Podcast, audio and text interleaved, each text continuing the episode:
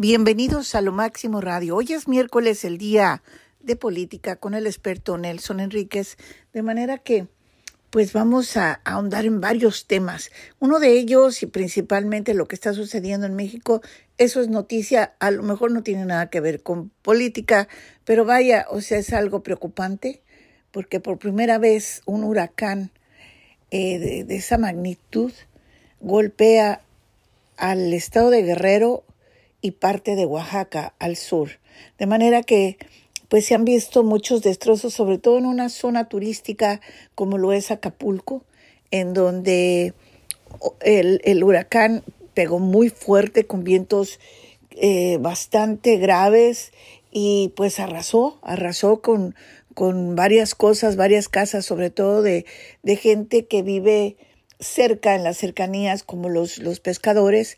Y en el caso de los hoteles, la zona turística, pues rompió vidrios, eh, se inundaron, uh, hubo inundaciones en los hoteles. Eh, la gente que, que, ha tenido la fortuna de poderlo contar, de contar su, su experiencia, lo describen como una pesadilla, Nelson. Muy buenos días. ¿Tú qué opinas? Sí, buenos días. Eh, más que una opinión, en realidad hay que analizar las consecuencias eh, de carácter político, financiero y económico que esto genera. Es ahí donde entra la visión, donde entra el ámbito de los políticos que tienen que preocuparse de la recuperación en cualquier tipo de calamidad pública. Un huracán tan inesperado en un sitio donde generalmente no hay huracanes, obviamente que es una emergencia y esa emergencia tiene que ser enfrentada con un criterio social, político y económico, tal como lo he señalado inicialmente lo más eh, terrible fue que no hubo comunicaciones, ¿sabes? Tú, el presidente esta mañana, el presidente de México, eh, don Andrés Manuel López Obrador, eh, no pudo informar porque no se sabía exactamente lo que estaba ocurriendo. No se sabe hasta ahora si hay víctimas fatales, por ejemplo, pero daños materiales son considerables, evidentemente. Y esto implica a lo mejor la necesidad eh, de extender algún tipo de crédito o de trato especial para los afectados. Lo que hemos podido contemplar hasta el momento en la televisión y en las redes sociales es eh, lo que ha sucedido en la zona hotelera pero ignoramos lo que ha pasado, fíjate, en esas colinas que circundan al puerto de Acapulco, ¿no? Donde vive muchísima gente, una gran parte de la población local. Entonces eh, es evidente que si ha habido daños materiales considerables en la zona hotelera, eh, tenemos que deducir de que esos mismos daños en la zona poblacional normal de viviendas bastante más frágiles, por supuesto, deben haber sido mucho más eh, graves. Esperemos de que esto se resuelva y naturalmente en el tiempo, lo más rápido posible, porque como tú señalabas, Acapulco representa para México una buena fuente de ingresos de divisas. Todavía llega muchísimo turista procedente de Europa, de Canadá, de Estados Unidos, atraído por esa fama que tiene el puerto en cuanto tiene sol eh, y tiene también eh, las instalaciones adecuadas para el descanso. ¿eh? Ahora que está comenzando el frío en Estados Unidos y Canadá, México se hace mucho más apetecible para cierto tipo de turistas que, prefieren huir de la nieve, huir de las temperaturas muy bajas y refugiarse en un clima tan benigno tibiecito y tan agradable como el que ofrece México, especialmente ahora que ya pronto termina la temporada de lluvias, ¿no? En fin, es eh, lo que está pasando y es una lástima. Pero fíjate que México siempre está en la noticia, ¿eh? eh ¿Qué tienes más por ahí tú respecto de Otis, el huracán? Bueno, es preocupante. Desde, en primer lugar, nadie estaba preparado para esto. Eh, nunca ha habido esta clase de huracanes, mucho menos en Guerrero. De manera que, como te podrás imaginar, a un hospital, por ejemplo, se rompieron, se, se colapsó porque este, eran, los vidrios se rompieron, entró el agua, ahí donde estaban los enfermos, en fin. Y pues tocó tierra esta madrugada del miércoles en la costa meridional del Pacífico mexicano y es catastrófico, de verdad. Categoría 5, con vientos de 170 kilómetros, aproximadamente 165 millas por hora, con intensas lluvias, incluso en la capital de México, Acapulco, sus alrededores. Esta tormenta recordó que hubo decenas de muertos en 1997. Eso lo recuerdo muy bien porque fíjate que, que yo incluso hice hice para recaudar dinero para Guerrero y, la gente de Guerrero me tiene aprecio por eso, pero no se esperaba esto. Eh, aunque sí hubo una alerta roja eh, de la alcaldesa de Acapulco, de Abelina López, que pidió a la ciudadanía que permaneciera en su casa, que se resguardaran los albergues habilitados, etc. No esperaban que fuera una tormenta tan, pues, tan horrible y que entrar el agua a los lugares afamados como los eh, como los hoteles de primera, etcétera.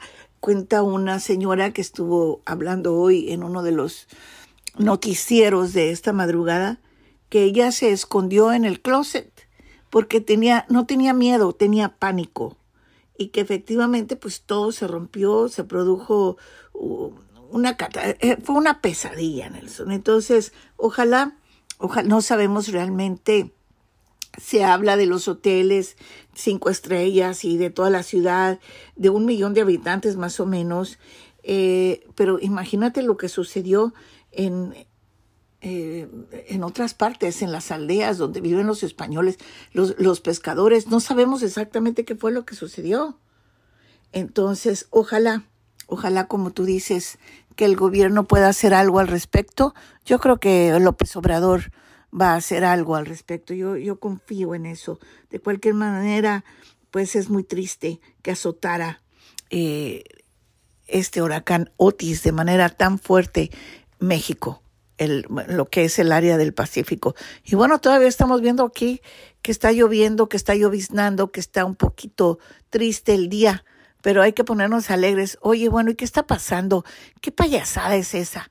Lo que sucede, ay, Dios mío, en la Cámara con los republicanos, ya cuántos, eh, cuántos elegidos y luego que siempre no y que, y que estás feo y que tú no quieres a Trump y que no sabe qué. Es una payasada, es un circo, ¿no? Bueno, bueno, bueno. Estás analizando y estás proponiendo que hablemos exactamente de lo que pasa con la Cámara de Representantes de Estados Unidos, el equivalente a las cámaras de diputados en nuestros países, ¿no? En, bueno, ha comenzado la semana con nueve candidatos, figúrate, y de los nueve está quedando uno. Ha habido otras votaciones intermedias, pero nadie ha conseguido la cantidad de votos necesarios para convertirse en presidente de ese organismo tan importante. ¿Qué significa todo esto? Que ya tenemos más de 15 días con toda la actividad legislativa paralizada en Estados Unidos y se acerca el plazo en que el gobierno federal va a quedarse sin recursos financieros para cumplir con sus compromisos y este es el gran fantasma, el gran problema que se pronostica en la medida que esta situación siga avanzándose. Eh, hay un nuevo candidato, ¿eh? Ayer eh, se pusieron de acuerdo, entre comillas, eh, los eh, representantes del Partido Republicano y designaron como candidato a Mike Johnson, de modo que los nueve que teníamos el lunes, ahora son solamente, se reduce esa cantidad de nueve solamente a uno, y es él. Todo lo que se sabe es que es un condicional del expresidente Trump. Nada más, lo cual estaría indicando que pertenece a ese sector de los eh, nueve rebeldes, ¿no?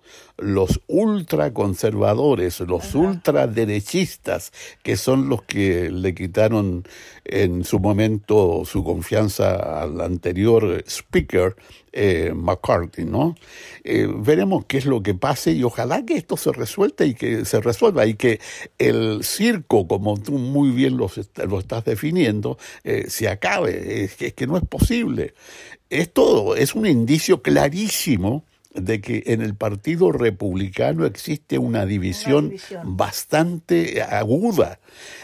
Y esto no es que estén 50 and 50, no es que la mitad tire para un lado y la otra mitad para el otro, pero se da el fenómeno de que una minoría, minoría, es la que, llegado el momento, le niega sus votos al candidato y este no logra completar el número requerido para convertirse en presidente eh, de ese organismo tan importante que es la Cámara de Representantes. Figúrate, es lo que está pasando, lo más reciente acá en este país. Pero es muy importante que ya se pongan de acuerdo de una buena vez, porque hay muchos pendientes, no solamente aquí locales a nivel nacional en Estados Unidos, sino que además hay que resolver problemas eh, como lo que está sucediendo en Israel, Ucrania, etcétera, etcétera. Y si ellos no se ponen de acuerdo, pues esto se va a continuar, yo creo que no sé a dónde vamos a llegar. Pobre Biden, ¿no? Porque tiene que luchar contra esta agrupación tan, yo, yo te diría que, que son tan radicales, ¿no? Son totalmente, qué feo es el radicalismo. Bueno, depende, ¿no? Hay radicalismo en todas direcciones. Eh, por ese motivo siempre se gratifica tanto la importancia de los moderados, ¿no? De la gente que se sitúa en el centro del espectro político. Con un equilibrio. Que ¿no? se va ni a la extrema derecha ni a la extrema izquierda y que tiene una mentalidad que le permite parlamentar.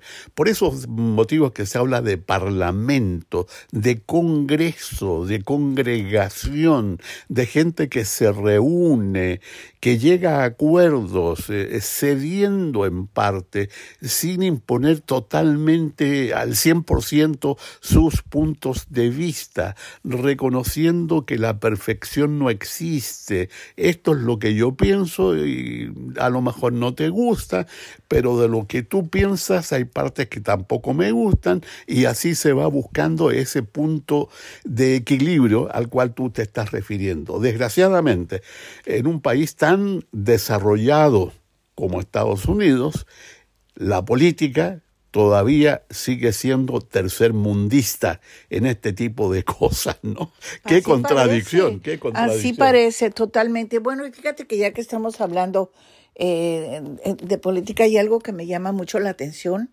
Eh, no, no, no, ahora sí que, como dice la canción, no sé tú, este, eh, lo, lo, que acaba de suceder con el ex abogado de Trump, que él dijo, ¿no? Declaró, Trump nos obligó a inflar el valor de su patrimonio.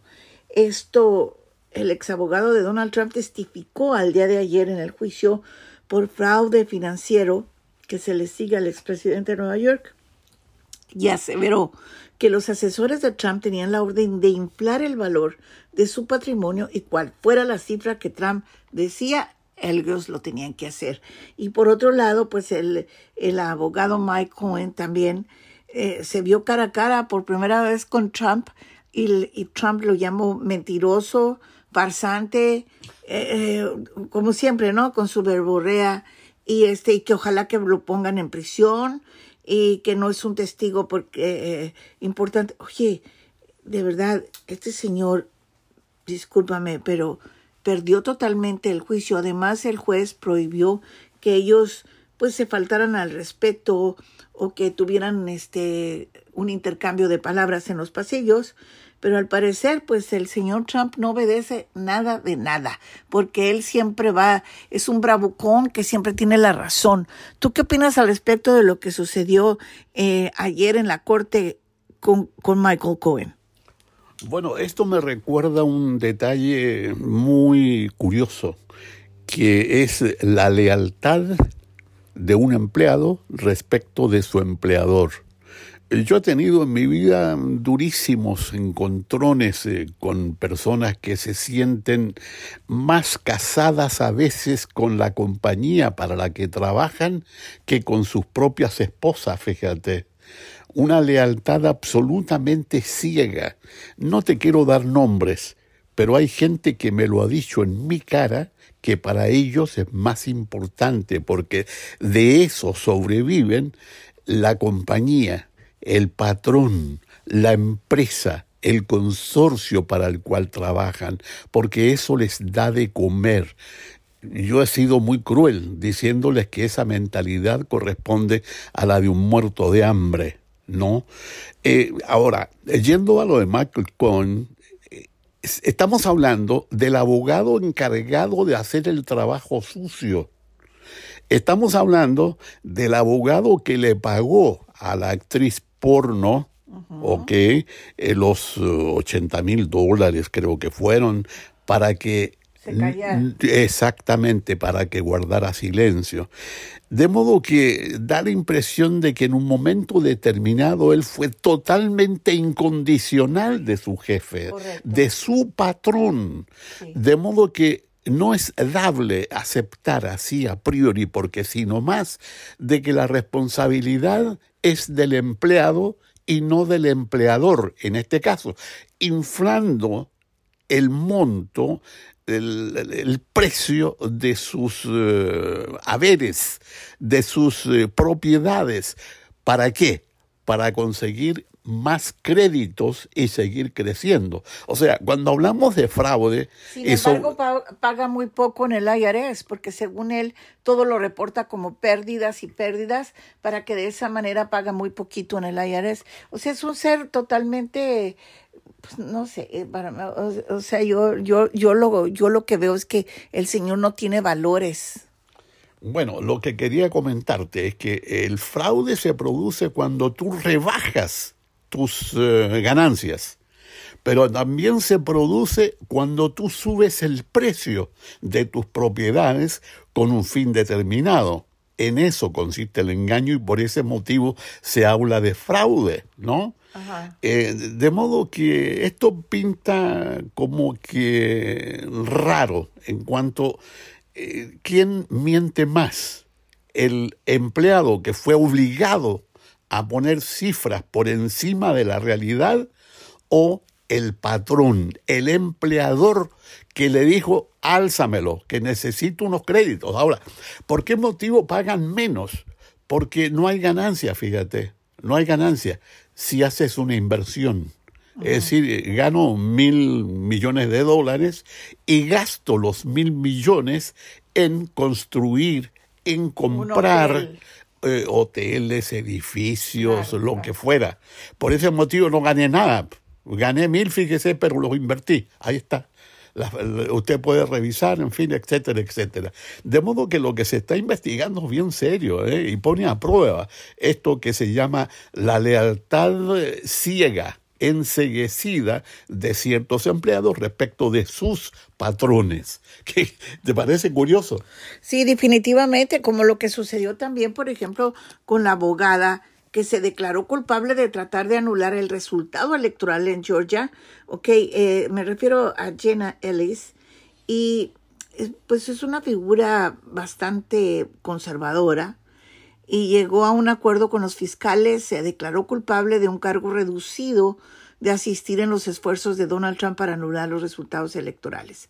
De cualquier manera, ahí está una prueba más ¿no? Una prueba más.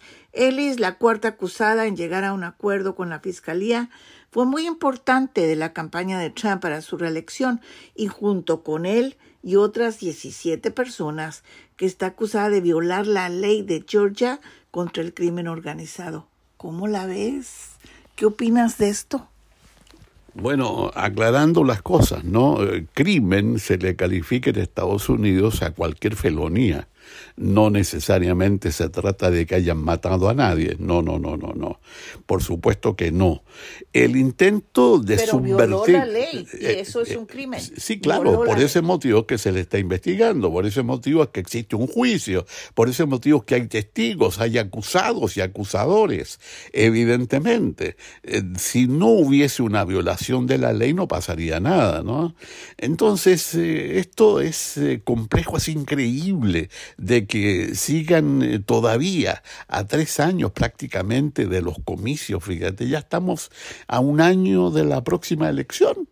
Noviembre del 2024 tendremos una elección para elegir un nuevo presidente de Estados Unidos y todavía estamos hablando de lo mismo. Pero qué bueno, que existan los sistemas, que exista el aparato que persigue este tipo de cosas y que pueda comprobar con evidencias, con la declaración de testigos, de que realmente la mentira es la mentira. Y la verdad, por otro lado, hay que respetarla porque es lo que corresponde a una sociedad realmente civilizada. Es eh, mi punto de vista al respecto. Bueno, pues Eli se declaró culpable de asistir en la elaboración de declaraciones escritos falsos, enfrentaba cargos de violar la ley de Georgia contra extorsiones y organizaciones delictivas y de solicitar el incumplimiento del deber de un funcionario público. Pero la semana pasada, fíjate, otros dos acusados, Sidney Powell y Kenneth Chesibro, hicieron lo mismo. Ello significa que tres figuras prominentes en los esfuerzos por propagar la falsedad de que Trump ganó las elecciones han aceptado asumir la responsabilidad de sus acciones y en lugar de arriesgarse a la decisión de un jurado y que los pongan como culpables. No sé si ellos iban a a alcanzar cárcel, si los ponían con un jurado, no sé exactamente, pero lo que sí, la, la Eli se puso a llorar ahí entre lágrimas y moqueando, dijo que pues que en realidad sí tenía la culpa y se declaró culpable ante la fiscalía, así que pues tiene, le dieron cinco años de libertad vigilada para Ellis, el pago de cinco mil dólares nada más, que es muy poquito, en compensación al cumplimiento de 100 horas de trabajo comunitario, escribir una carta de disculpas a los ciudadanos de Georgia y declarar verazmente en los juicios relacionados con el caso. Así que yo creo que le van a volver a llamar, ¿sí? Eh, y las declaraciones de culpabilidad y el castigo relativo, porque pues fue muy leve, ¿sí? La libertad vigilada en vez de estar en la cárcel. Así que de alguna manera salió ganando, ¿no? Por decir la verdad. Sí, sí, de algún modo te lo pronostiqué. En este tipo de juicios civiles a veces hay penalidades eh, que son cómodas en cuanto, por ejemplo, eh, tener que dormir necesaria y obligatoriamente en tu domicilio, no en otro lado, sin salirte del Estado ni sin salirte de la ciudad. Eh, todo esto eh, dentro de un contexto en que la verdad siempre, felizmente, es la que triunfa y ojalá que siga triunfando. Esto de que me robaron la elección, por Dios, ¿hasta cuándo? ¿Hasta cuándo? Las evidencias, ¿dónde están? evidencias. Claro, Y, los, y, y, y, él lo sigue, o sea, no entiende, el Señor no entiende. Yo, yo pienso que ya él ya está rayado. No, no, no, no, no, en absoluto. ¿eh? Oh, no, no, sé, Nelson, porque y lo peor de todo, y más rayadas las personas que le creen al mentiroso farsante. Es que parece una idiotez, parece una estupidez, pero tendrá que seguirlo repitiendo y va a morirse repitiéndolo. ¿Por qué? Porque hay gente que le cree, tú lo has dicho. Entonces eh, se trata de convencer y seguir convenciendo a un sector de la población que está dispuesta. de que no fue así. Sí, existe todo eso, pero por otro lado, acuérdate que la repetición es una técnica para convencer. pero para Como convencer de cualquier cosa, ¿no? Correcto. Como lo hacía Joseph Goebbels, que fue el ministro de propaganda de, de Hitler, ¿no? Correcto. que finalmente se suicidó y además de eso envenenó a toda su familia, a su mujer, a sus hijos y todo aquello. Cuando vio que el Reich eh, caía y que se había perdido la Segunda Guerra Mundial. Bueno, pero eso es harina de otro costal. Lo que corresponde oye, ahora... Bueno, hay otra guerra, eh, independientemente de, de Israel y, y, y Palestina, porque ya los tres, este, los tres grupos terroristas están trabajando juntos para darle, ahora sí que, que contestar esta guerra que está haciendo Israel actualmente contra Palestina. En realidad es contra Hamas, pero ellos no lo entienden así y algunos, este, pues consideran que Hamas es un defensor de, de Palestina. Oye, si fuera defensor no los agarrara de escudo, digo yo, ¿verdad? Eh, de manera que, no sé, la situación ahorita está muy, pero muy difícil y sobre todo una de las cosas que tú mencionaste es de que pues Israel no le dio una visa a la ONU para poder entrar a Gaza. Eso es lo que tengo entendido. ¿Tú qué, tú qué tienes entendido? Sí, claro, eh, se ha desatado un nuevo frente, fíjate, ha estallado esta impugnación respecto de que Israel y la Organización de Naciones Unidas, especialmente Antonio Guterres, eh, su secretario general, no han logrado un acuerdo respecto de cómo tiene que ingresar el convoy con ayuda humanitaria procedente desde Egipto al sur de la franja de Gaza.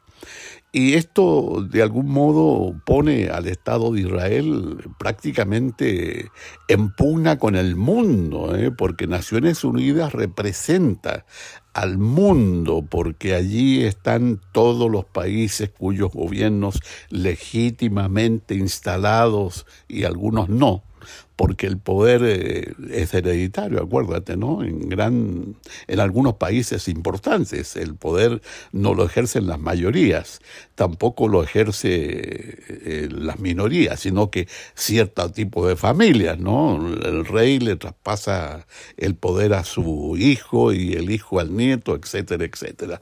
Esto es grave porque en toda guerra siempre existe un carácter humanitario porque hay víctimas de los dos lados. Eh, No podemos olvidar el ataque flagrante, absolutamente comprobado y evidente que sufrió Israel con esta matanza de gente que estaba divirtiéndose. No lo olvidemos. Y- y Eso pasó el sus 7 casas de octubre. Y, que degollaron niños y ancianos, etcétera, y se llevaron 200 rehenes, más de 220 rehenes aproximadamente. Entonces, e- e- es muy con- es de verdad muy lamentable lo que está sucediendo en el Medio Oriente. Me gustaría extenderme el día de mañana, como también Nelson, hay otra guerra, fíjate, eh, una tercera guerra y es de los pues ah, ¿cómo te diré? De Meta, la plataforma Meta que viene siendo Instagram, eh, parte Facebook, etcétera. Y esta, esta empresa de redes sociales dicen que está dañando la salud mental de los jóvenes y que empeoran la crisis de salud ju- juvenil al diseñar plataformas como Instagram y Facebook de tal manera que se vuelven adictivas. Bueno, yo te confieso, yo sí tengo adicción por el Facebook, ¿no? Pero pues esto fue, se puso esta, eh, esta demanda, se presentó en un tribunal federal de California y acusan a Meta de, reba- de recabar datos de niños menores de 13 años sin el consentimiento de sus padres, lo que viola la ley federal y eso sí está feo. Así que los niños y los adolescentes están sufriendo niveles récord de enfermedades mentales y las compañías de redes sociales son las culpables, dice la fiscal general del estado de Nueva York, Letitia James y Meta ha lucrado con el sufrimiento de los niños al diseñar intencionalmente sus plataformas con rasgos manipuladores que vuelven a los niños adictos a sus plataformas mientras golpean su autoestima. y eso eh, es muy lamentable, Nelson. Me gustaría que este tema también lo extendiéramos el día de mañana jueves. ¿Qué te parece? Y porque está interesante. Sí, claro, es un gran tema porque tiene que ver con lo psicosocial. La psicología en la sociedad, cómo vamos adquiriendo adicciones. realmente me atrae muchísimo, sí, sí, sin ninguna duda, podemos hablar de eso. Además, fíjate, yo considero que sería interesante que te refirieras tú como mexicana al señor Carlos Slim, ¿qué te parece la posibilidad? ¿Qué, qué es lo que piensa? ¿Qué es lo que dice? Creo que es el más rico de México, ¿no? Del mundo supuestamente. Y ha sido también el más rico del mundo. Sí, efectivamente. Bien sabrosón el menú para mañana. De acuerdo, totalmente de acuerdo. Mientras tanto, les deseamos que tengan una tarde espectacular, un poco lluviosa, un poco nublada, pero este recuerden por favor que estamos pasando por varias crisis en el mundo, así que también hay que tratar de distraernos, escuchen música, eh, hay que recurrir a, ayuda psicológica y ojalá, ojalá que esta tarde eh, el psicoanalista y que pues la verdad es muy inteligente, eh, Pepe Arispe, pueda eh, colaborar con nosotros para ayudar a nuestra sociedad, a nuestra, a, a nuestra sociedad comunitaria de Lo Máximo Radio. Muchísimas gracias. Hasta mañana a la misma hora y por favor recuerden que aquí se escucha la mejor música.